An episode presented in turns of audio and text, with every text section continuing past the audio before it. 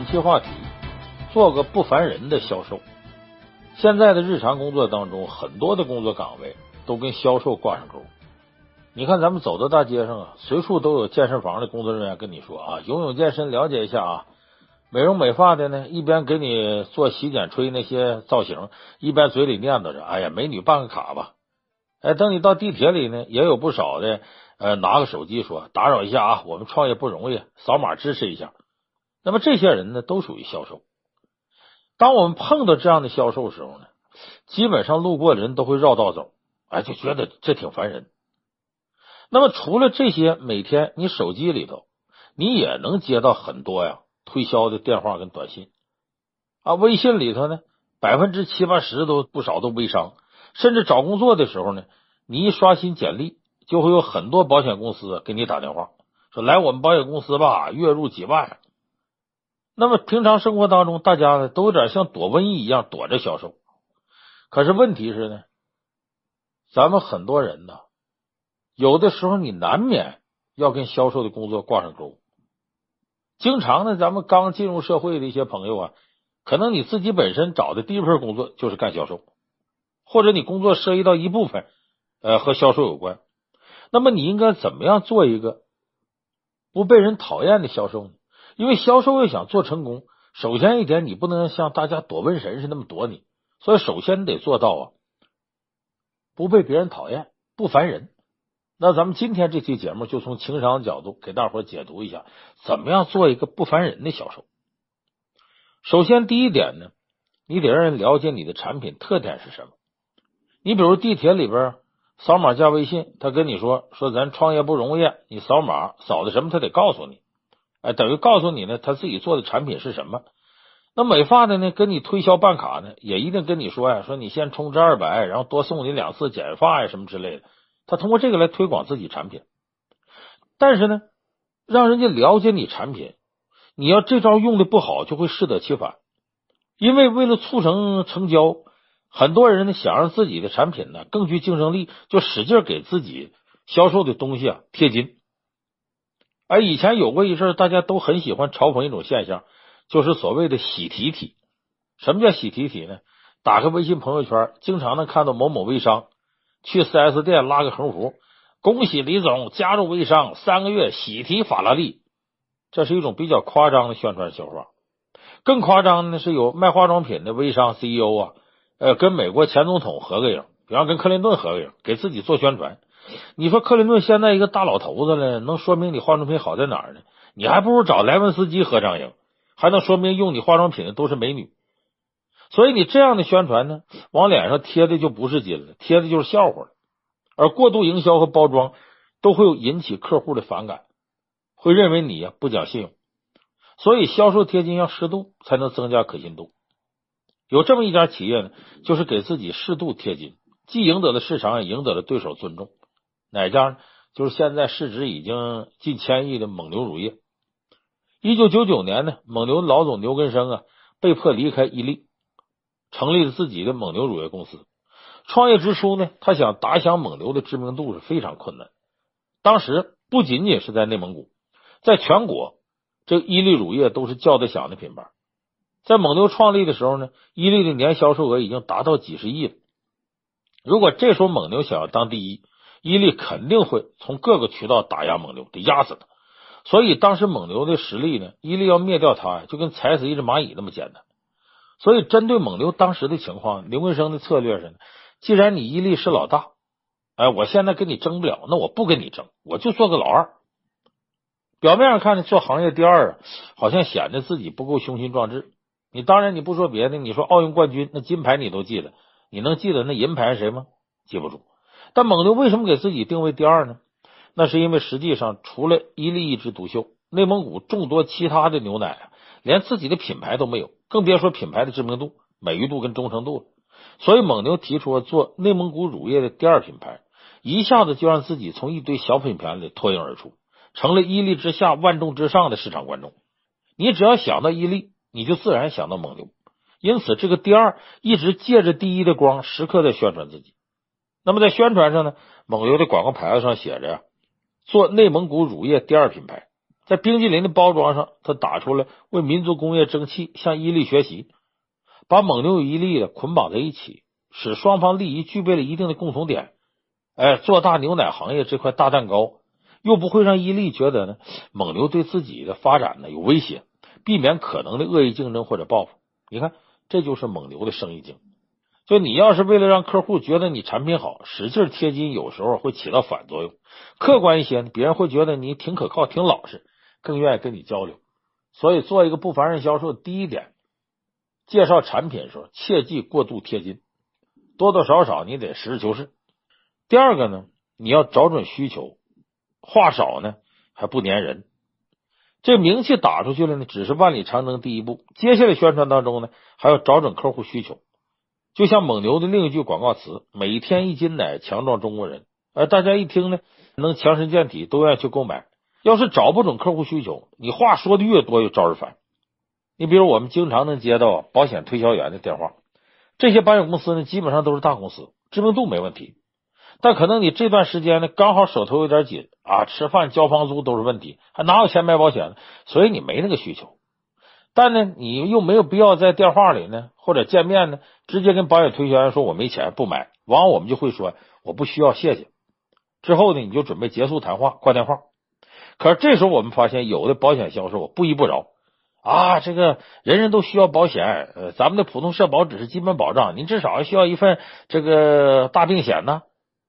这时候你就得提高音量，不耐烦说：“我现在不需要。”对方又说：“您年纪轻轻啊，现在买最省钱了，保障时间也长。”那你就接着说：“我真的不需要。”对方仍然有话说：“您现在不需要，但您的父母家人一定需要，您可以为您的父母购买一份养老补充保险。”你说这时候你得烦到什么程度？啪，你电话就得撂下。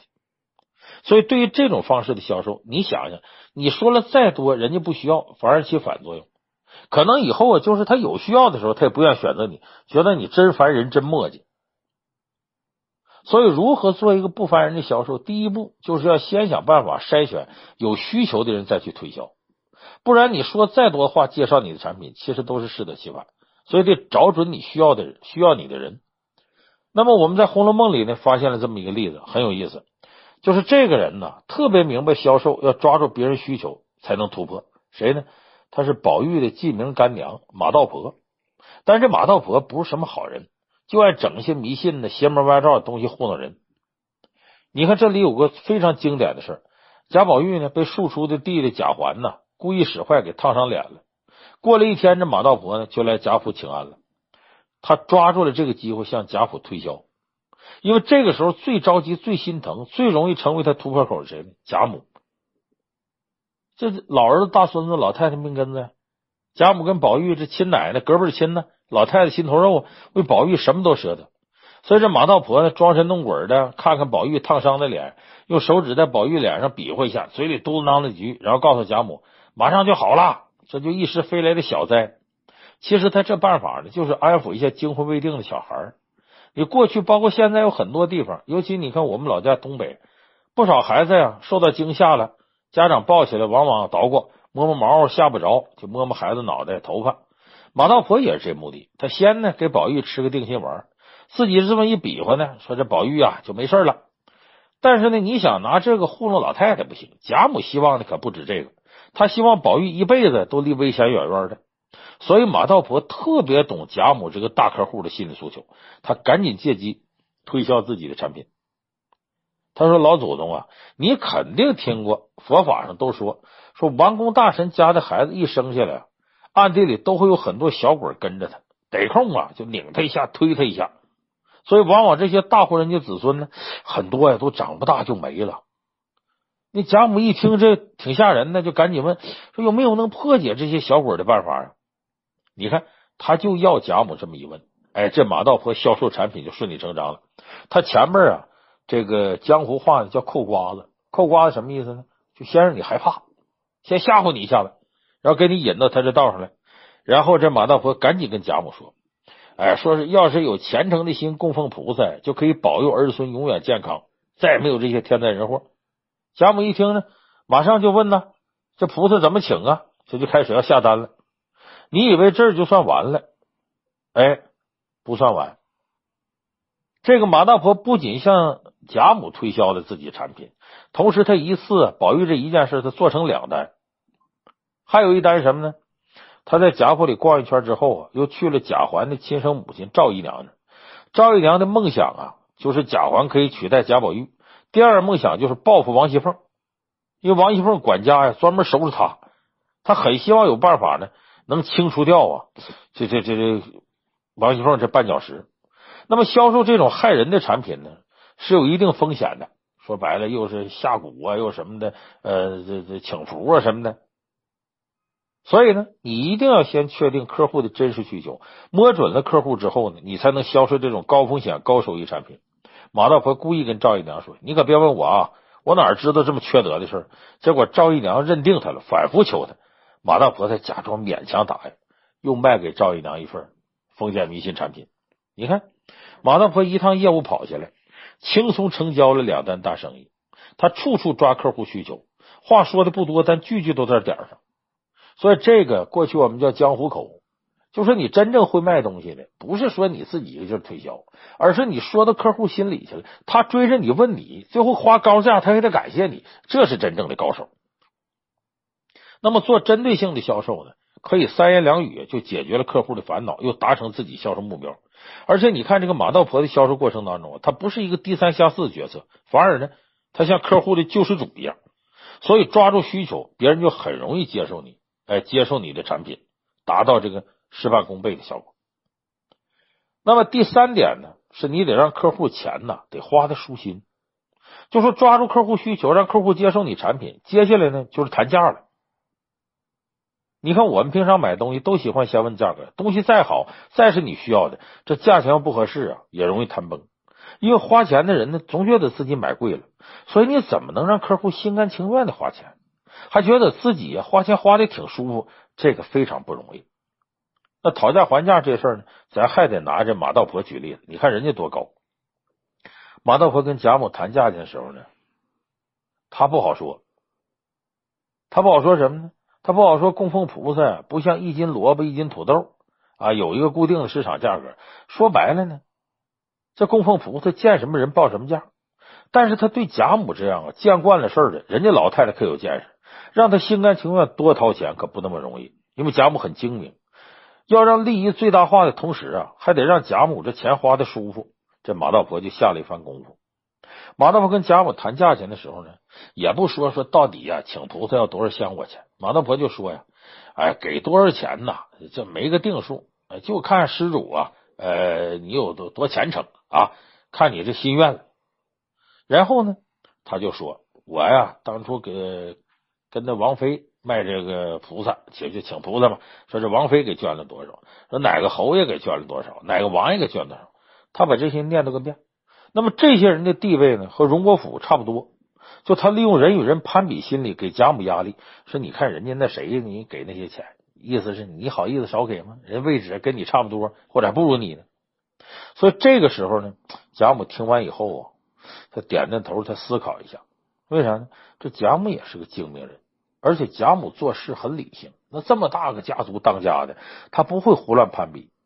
马道婆一看这个表情啊，马上就懂贾母的意思，他就把这价抬起来的时候，他又给贾母台阶下。这一个优秀的销售是会察言观色的，哎，如果这个时候他还是强行推销最高级别的大额套餐，那客户肯定不高兴。所以马道婆赶紧给贾母台阶上啊，这个要是给父母长辈供奉的，多给一些也没啥。但如果像老祖宗这样呢，给宝玉这样的孙子辈晚辈，你给太多倒不好，就怕小孩担不起，反而折了阳寿。你看贾母一听这话，觉得很有理，就等于他直接呢给了台阶下了。所以贾母呢就想了一个自己觉得合适的价格成交了。就这个价还真不低，但是这个钱呢他又不觉得多高，他花的挺舒服。而且贾母还觉得自己在讨价还价的过程当中啊，呃，胜了一筹。其实殊不知，马道婆用这种方式拿下了贾母这个大客户。所以你看，这就是我们说的第三点，你得让客户啊掏钱掏的舒服。第四点呢，得失要有平常心，你得想着和气生财。就我们说，买卖不成仁义在。就算我们自己觉得自己所有地方都很做到位了，但任何事情都有成功和失败两种结果。你的前期工作呀准备了很多，你觉得这一单呢自己跟了那么长时间，肯定能拿下，所以你步步紧逼客户，你赶紧跟我签合同吧。但最后的结果往往不尽如人意，有人这个时候心态就不好了，拉黑别人、指责别人，甚至有怨气。那么这就我们说的买卖不成仁义在，就生意人信奉，为什么他信这和气生财？因为顾客是自己衣食父母，这单不行，还可能有下一单，你不能把事做绝了。因此，老板呢总要求手下的伙计对走进店铺的人，无论买与不买，你都得热情接待。你看，早些年我曾经，呃，那个相声大师马三立啊，在天津我们吃饭的时候，他跟我说了个事儿，挺有意思。马三立说，他有个朋友和他老婆逛商场，看见一双皮鞋样子不错，一问价，嚯，两千八。他这朋友就随口说一句：“哎呀，嘛鞋这么贵？”你售货员一听不高兴了：“您可瞅准了啊，这正宗的国际名牌，意思是你你别说三道四的。”结果他这朋友一听啊，挺搓火：“你干嘛呀？你嫌我买不起，你瞧不起我呀？”就想要再跟对方理论两句。他老婆一看不愿生事，赶紧拽他走了。后来这朋友跟那马三立谈这事的时候呢，愤愤不平，说：“你看着，明天我就找工商局的人查查。”啊！我小舅子在工商局，我就找去查查去。他们从哪儿进的货？什么名牌？是不是假冒的？马三立就开导他说：“那售货员不会说话，你买卖不成仁义在，你他这样把顾客都得罪跑了。但你也你也是的，你嫌贵别买不就完了？你生那么大气干啥？你跟人家这置这气没意思。所以你看，如果他这朋友不听马三立的劝，真找人来查查，假如把你买卖查够呛，你说这售货员一句话惹多大祸？”说买卖不成仁义在，这次不买，下次来。面对成功和失败呀，你也得保持平常心。你要因为一点失败就怪罪他人，导致以后他跟你合作机会都没有了，这才是真正的输不起。你看，在那个咱们看那个电视剧《乔家大院》，在经商上创造过奇迹那个呃晋商乔家，之所以把生意做那么大呢，其实就离不开他们家满不成仁义在态度，他放长线，把目光放远了。你看，乔家在包头那个富字商号，呃，总是呢尽力维护客户关系，善始善终。即使客户因为一些原因啊发生了破产倒闭，欠他们老乔家债了，哎，他们也不轻易逼债，也不是说跟对方啊打官司。你别以为说这几十两银子的事说不要就不要了，说人家家大业大不算什么。曾经包头有两个家商号啊，欠老乔家白银六万两，而且即将倒闭，无力偿还债务。结果他那老板杨老五呢，就是给乔家磕一个头就算了事儿。还有的客户呢，欠现大洋一千块钱，象征性还了一把斧子一个箩筐就算了结了。还有欠白银八千两的，分文未还也算了事儿。其中这广义恒绒毛店呢，呃，借了他们家五万银元，但因为无力清这笔欠债，最后用价值几千元的这个房产抵债了事儿。那么老乔家为什么这么做呢？就是让所有人觉得他们这生意做的仁义。那你说你有生意想跟人合作，找谁呀？你肯定愿意找这种仁义的人合作。而且欠了账最后没还上，这个人往往不甘心，他就这么沉沦。他有东山再起那天，对于你帮他这么大忙，他一定会想着给你行方便。所以这个父字号老乔这个富字号就这么慢慢的把自己的生意做大了。他父字号名声大振，影响深远，包头一些商号和这个老百姓啊。都以能跟这父字号往来感到自豪，说你看到他们是损失了一部分钱财，但是他和气生财呀，获得了更多的客户，这个是长线钓大鱼，这是真正的成功。所以今天你看咱们说了，你要想这个做一个不烦人的销售呢，首先呢，推广自己产品呢，合理借势，适当的贴金，别吹过了。第二个呢，找准需求，哎，谁是你的客户？这样你不用说太多的话，不烦人。第三个呢，你得让客户花钱花的舒心，别花完钱他别别扭扭。第四个呢，得是要有平常心，满而不成仁义在，和气生财。这单不行呢，再琢磨下一单。所以这四条做到了，你就能做一个不烦人的销售。因为现在社会人人都喊压力大，底薪特别低，甚至没有底薪的销售行业更是压力大。所以这竞争激烈过程当中呢，干销售的一定要有策略。压力虽大呢，你得保持平和心态，做好自己应该做的。所以在这个过程当中，不好干的销售也有可能让你打出一片坦途来。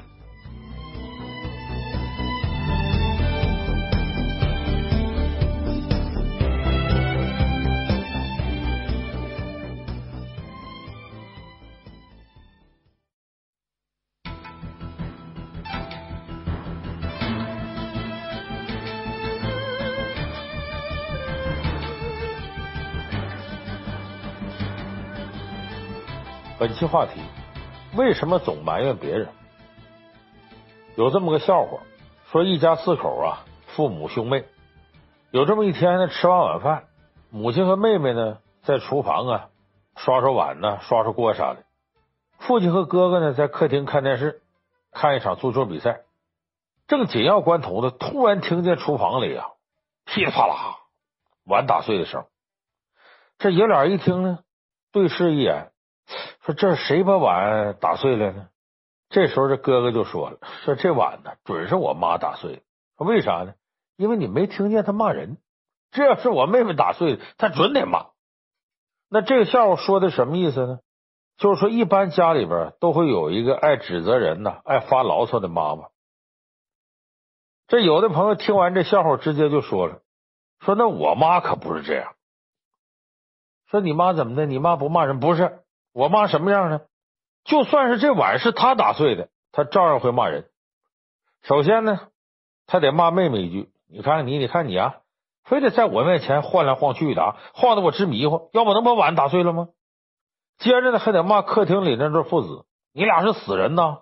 吃完饭跟个大爷似的往那一坐，一动不动的，就知道看球。我看你俩像个球，就不能过来帮忙搭把手吗？让我一人干这么多活，你想把我累死啊？你看这碗都打碎了，怎么样？”您各位听着是不是挺耳熟啊？这逻辑啊，就听着就像你比方说别人踩你一脚，他也得骂你说，你看你耽误我脚落地一样。就这种人呢，他永远都不会错，有错的呢都是别人。你要是问他，你就一点错没有吗？有的挺横，对我就没错，我有什么错？有的呢，他给你狡辩啊，是我有错，但你要不错在先，我能错吗？我错的是小事，你错的是原则性问题。所以在我们生活当中，真有不少这样的人，说不准呢，你还就是这样的人，他不一定是我们刚才讽刺那个这种类型的妈妈，其实挺常见。那么，我们说别人可能是这样的人，你自己也有可能是这样的人，而且你可能就饱受这种性格的折磨，自己都不明白为啥，我总控制不住我体内的洪荒之力，我什么事都想埋怨别人，都指责别人，都批评别人，好像自己啥错没有，错的永远是别人，我永远都得埋怨别人。那其实无论呢，你是指责别人的人，还是被别人指责的人，你都会很痛苦。所以今天呢，咱们就说说说，如果你是这种总埋怨别人的人，你该怎么办？如果你总遇到那种埋怨别人的人，那你又该怎么对付？那咱们先得知道，你总埋怨别人这种性格是怎么出来的？三个原因。第一种呢，咱们在情商课里反复提到过。就是这心理学家武志红先生提出一个概念——巨婴症。第二种叫弱者外交，第三种叫童年阴影。咱们分头给大伙说。先说第一种巨婴症。巨婴症呢，就是人在婴幼儿时期，没有得到充分的照顾，或者过度的照顾，结果导致人长大了，心没长大，还停留在婴儿时期。那爱指责的巨婴呢，往往属于被过度照顾那种。这种婴儿呢，没机会长大，也没学会承担责任。因为他们从小做任何事情都有人帮忙善后，甚至明明做错的事，别人还得安慰他说不是你的错。最常见的，我举个例子啊，你咱们家里头那孩子呀，刚学会走路的时候，他走的不稳当，摇摇晃晃，一不小心扑通在门槛呢给绊倒了，这孩子疼啊就哭。这时候很多家长会怎么说呢？哎，宝宝别哭了，都怨这门槛把我们宝宝给碰疼了，这坏门槛，咱打他。就用手啊，或者用脚啊，呃，打这门槛两下，明天把这门槛就给烧了，宝宝委屈了，快别哭了。这种教育，我告诉大家，对孩子百害而无一利。你想，这么长大的孩子，他会有什么心理呢？我是不会错的，有错是别人的错，我就是个受害者。其实你走的不稳，那跟门槛有什么关系？还一个死东西。所以这时候孩子就会形成这心理：我没错，我是受害者，毛病都是别人的。你看，在这个二零一六年年底，咱们节目里也说过啊，就比较轰动一个案子，就是江哥被杀的案子。呃，咱们很多网友应该对这个案子挺熟悉的。这案子里呢，涉及到三个人，都是中国赴日留学生。其中呢，刘鑫和凶手陈世峰啊，两个人呢是属于恋人关系，正闹分手呢。为了躲避这个前男友纠缠呢，刘鑫就躲到好朋友江哥租的公寓里去了。可是呢，前男友三番五次威胁他和江哥的时候呢，刘鑫为了自己利益劝江哥说：“你可别报警，为啥呢？因为江哥自己租的公寓啊，现在多一人住，这在日本是违反规则的。警察要追究起来呢，刘鑫就得被撵走。后来呢，陈世峰尾随这俩人呢，到公寓门口，还把刀掏出来。刘鑫呢，自个儿跑屋里躲去了，让江哥一个人独自面对危险，最终导致江哥惨死。那么这个事情呢，从道德上来讲，你就说这个江哥、刘鑫这个事儿，这刘鑫呢，你一不让人报警，二不给人开门，你把人招来了，自己躲起来了，这肯定说不过去。可是后来刘鑫怎么做的呢？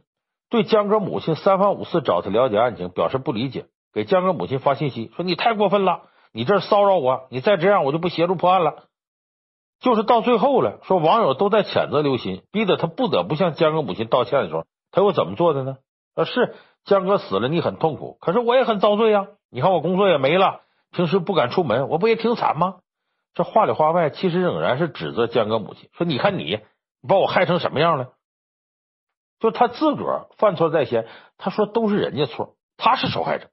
包括在法庭上，他还说江歌在酒吧性质地方打工，暗示法官说江哥被杀是他自己不在。总之呢。这个刘鑫一直表现的就是陈世峰错了，江哥错了，江哥妈妈也错了，我没错，我是受害者。哎，这就是典型的被过度照顾的巨婴。就是你看，都我撞到门槛了，那是门槛的错，不是我的错，我就是可怜的受害者。所以这巨婴症是造成总埋怨别人都是别人的错这种现象的一个重要原因。第二个原因呢，叫弱者外交，什么意思呢？就是在交往当中啊。这个人其实是处于弱势的，他要为强势一方付出，可是这付出呢，他又不甘心，那不甘心会演变成什么呢？变成指责和埋怨。可以说，大部分指责埋怨型的母亲都属于这种。其实我们这个社会呢，对母亲呢不是很友好。你看以前的母亲，很多没工作，家庭妇女，她们呢没有工资，却干着比丈夫更累的活，洗衣服啊、做饭呢、收拾屋子、带孩子。家庭的各种外交还有理财，而这母亲这工作往往得不到承认，他们在家庭交往当中啊都是弱者。那现在的母亲呢，其实更惨。最近有个视频特别火，说一个母亲呢带着调侃幽默的语气抱怨，说我不要带孩子，不要孩子，我要出去工作挣钱，努力加班，哪怕做个盲流呢。结果有人在这个网上就评论了，说你以为你出去工作挣钱就不用带孩子了？等你加班回家。哎，脏衣服、熊孩子，还有嗷嗷待哺的这爷俩，都在等着你给做饭伺候呢。哎，这就是现在很多家庭母亲的现状。他们看起来争取到工作机会了，好像达到男女平等了，好像很强势。其实啊，比以前的母亲更惨，他们仍是家庭交往过程当中的弱者。那这些母亲呢，一边啊为家庭付出，一边不服气，心里不平衡，觉得自个儿呢挺委屈。那么这种付出呢，他不是完全心甘情愿的。而是作为交往中的弱者不得不承受的，他们就会抱怨，就会指责，就会觉得谁都对不起他，包括我是为你好，其实也是一种变相指责，都出于这种心理。那典型例子是谁呢？咱举个四大名著例子，唐僧。唐僧就是一个习惯于指责和抱怨，没事呢就骂骂孙悟空啊，泼猴，骂猪八戒你个夯货。咱们看电视剧里呢，是为了突出他伟光正的形象。把他这种性格弱化很多了。你要翻《西游记》原著，你就发现呢，唐僧无时无刻不在指责人、埋怨人，就连化缘池了都是说你们想饿死为师啊？为什么呢？就因为唐僧在跟几个徒弟的交往过程当中，他是交往中的弱者。首先，你看唐僧就像母亲不甘心情愿做家务似的，在原著里经常有这样情节。走着走着呢，前面一座大山，唐僧就开始抱怨：“哎呀，这什么山呢？怎么又有山呢？”我看雾气昭昭，是不是有妖怪？他的潜台词就是，我真就不想往前走。可是孙悟空不懂事啊，这时候孙悟空怎么说？师傅休要抱怨，慢慢走吧。前面有妖怪，不是有我吗？你怕啥呢？所以唐僧等于被大伙架着。其实他是个说白了是个凡胎，他不像那几位啊，遭点罪没什么。人神仙呢，他不行。所以他有时候啊，在交往当中，他是绝对的弱者，他不得不呢，表示出自己还得往前走。但是他的身体已经承受不了了，所以他这种压力转换成什么，就会转换成一种指责。你再其次，你看他周围这些人，电视剧拍的挺温柔，在原著里呢，你说孙悟空也好，猪八戒也好，连沙和尚也好，哪个不是吃人的妖怪？你沙和尚在通天河吃了多少人？猪八戒也吃人，孙悟空也吃人。那白龙马那么低调，还一口叼走了唐僧原来的马。你像孙悟空没事就挥舞金箍棒打这个打那个。你说唐僧肉眼凡胎，跟这些人在一块，他能踏实吗？就像二零一七年的贺岁片啊，徐克导的、周星驰监制的《西游伏妖篇》里边，吴亦凡扮演的唐僧一样，时时刻刻都得提防着孙悟空把自个儿吃了，天天要假装念紧箍咒。所以在这种情况下，唐僧很憋屈，他是团队里的弱者，所以唐僧特别喜欢指责别人、抱怨别人、埋怨别人。一方面是心理病平衡，一方面呢也是为了释放自己压力。所以这就是我们说的造成这种现象第二点：弱者外交，就他是弱者，他要通过这个释放压力。最后一种呢，也是最普遍一种，叫童年阴影。童年阴影指的是什么呢？就是说，这种总抱怨别的人呢，他在童年的时候，父母就是一个经常抱怨别人的人，他们从小就在这种抱怨指责当中长大，那被指责那感觉总是不好的，充满着沮丧啊、羞耻啊。那么在人小的时候，孩子会有一种防御机制，就是对不好的感觉会压抑他，甚至把他跟自己的主意识分离，隐藏在潜意识里。那成人以后呢，当遇到同样场景，这种糟糕的感觉就会重新冒出来。所以有这种童年阴影的人呢，会有这么三个特点。第一个呢，自我保护。你说承认自个儿错了，就会回到童年的糟糕体验，那就坚决不能认错。我没错，我没错，错的都是你们。第二个呢，转嫁痛苦。这个其实呢是由自我保护引发的。就我不想承认错误，我要保护自己，我想心安理得，怎么办呢？那就转嫁这种痛苦，把错误推给别人。你错了，我没错，该羞耻的不是我，我就是受害者。这样他心里就舒服了，就得劲了。叫转嫁痛苦。你比方说，那个有外遇的那个人，回家以后呢，总爱挑伴侣的毛病，就是这个心理。不是因为通过和情人的对比，呃，突然发现自己伴侣一无是处了，而是为了转嫁内疚这种心理感受。因为你的错，所以我才会外遇，我才跟别人好，我是被逼无奈的。这样想呢，我就不用内疚了，我就不用承担呢这种痛苦的感觉了。咱举个例子，两千零四年的时候呢，有部电视剧。非常经典，陈道明、蒋雯丽演的叫《中国式离婚》。在这部剧里头呢，蒋雯丽扮演的妻子林晓峰，就总是通过指责、埋怨陈道明扮演的丈夫宋建平，他总是想通过这个来减轻一种压力。这个宋建平呢，陈道明演的是挺受尊敬的知识分子，是国营大医院的主力。可是呢，他老婆林晓峰对他不满意，天天骂宋建平：“你什么窝囊废呀，没出息，不像个男人呢。”那么当宋建平呢，对这种婚姻感觉很痛苦，要离婚的时候，这个蒋雯丽演这妻子林晓峰，不仅不反省自己，而且坚定的认为一定是宋建平在外头有哪个狐狸精有外遇了，所以要始乱终弃，没有外遇不可能离婚。总之呢，自个儿是一点错没有，都是丈夫错了。他为啥这样？就是为了转嫁痛苦。哎，他骂这个宋建平没用是窝囊废，那是因为林晓峰自己太要强，看到周围的人都下海致富了。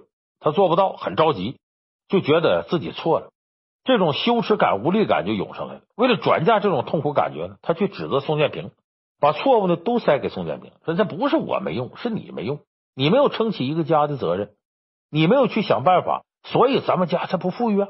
他这么一想，把责任都推到丈夫身上，他自个儿就舒服了。那么到离婚这关口呢，他也明知道是自个儿错了，但如果承认错误呢，他就会后悔。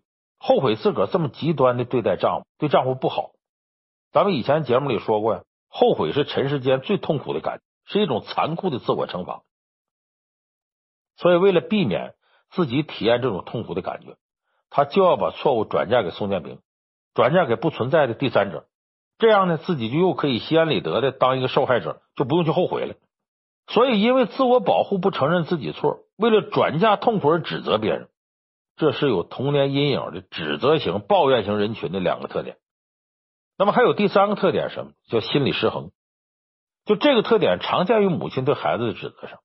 哎，作为母亲的人常常有这种感受，就是孩子做了一件事，这件事并不是很严重，甚至错误都谈不上。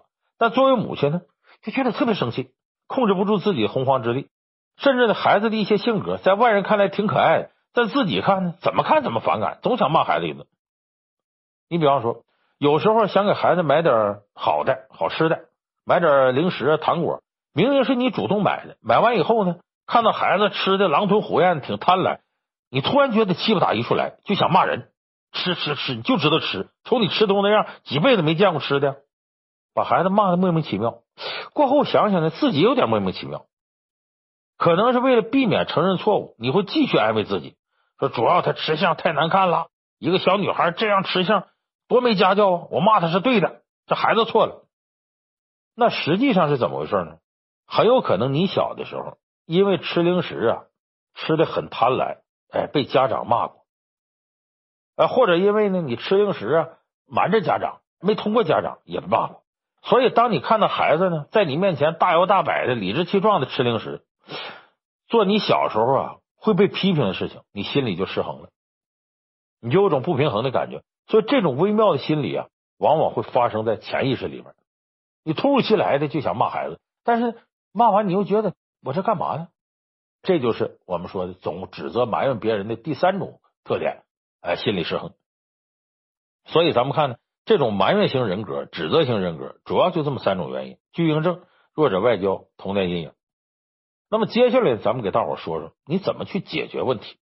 咱们先说说，如果你就是那个总抱怨别人、总埋怨别人、总指责别人那个人，你怎么办？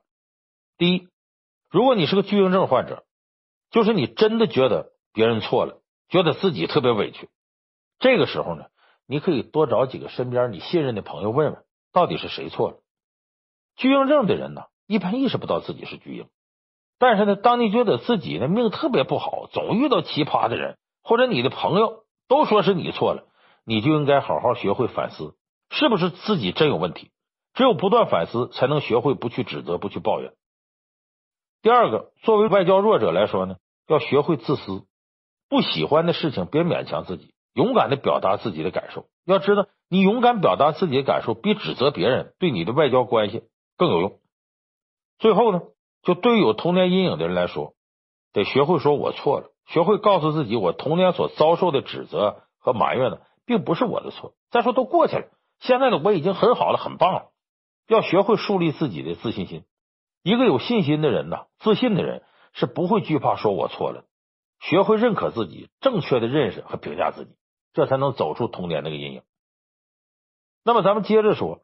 如果你是那个被指责者，就你家里有这么人天天抱怨你，身边有人天天埋怨你、指责你，那么你怎么办？咱得学会区分，就说我是真错了，还是被错误的抱怨指责了。如果是真错了，反省自己，承认错误，这没说的。如果别人指责你、抱怨你是他错了，那么你就要学会忽视，就别拿这当回事儿。原则问题呢，你可以去辩解；非原则性问题，你必须清醒的意识到一点，那就是无论你多有道理。对方是绝对不会认错的，所以呢，你就不要再继续纠缠下去，一笑了之，别跟他一般见识，也不要因为这个呢影响自己的心情。那今天给大伙说了这么多呢，其实无论是指责者还是被指责者，之所以感觉糟糕，其实最主要的还是自我意识不坚定，不能正确认识自己跟评价自己。说到底呢，还是咱们老生常谈那一套，就是你呀，如果真是总抱怨别人，或者你身边人总抱怨你、埋怨你。你就要学会呀，与自己和平相处，宽容自己，认可自己。要你总指责别人，你就得先学会宽容自己；如果别人总指责你，你就得学会认可自己。哎，只有你对自己充分了解了，你才能坦然面对错误以及错误的指责。所以，无论你是那个总埋怨别人的人，还是你身边有一个总埋怨你的人，一个最主要一点，你得认识清自己是咋回事，自己在这个过程当中。到底是错了还是没错？这样才能泰然处之，才能调整自己心态，一步一步的从埋怨的这种负面情绪当中走出来。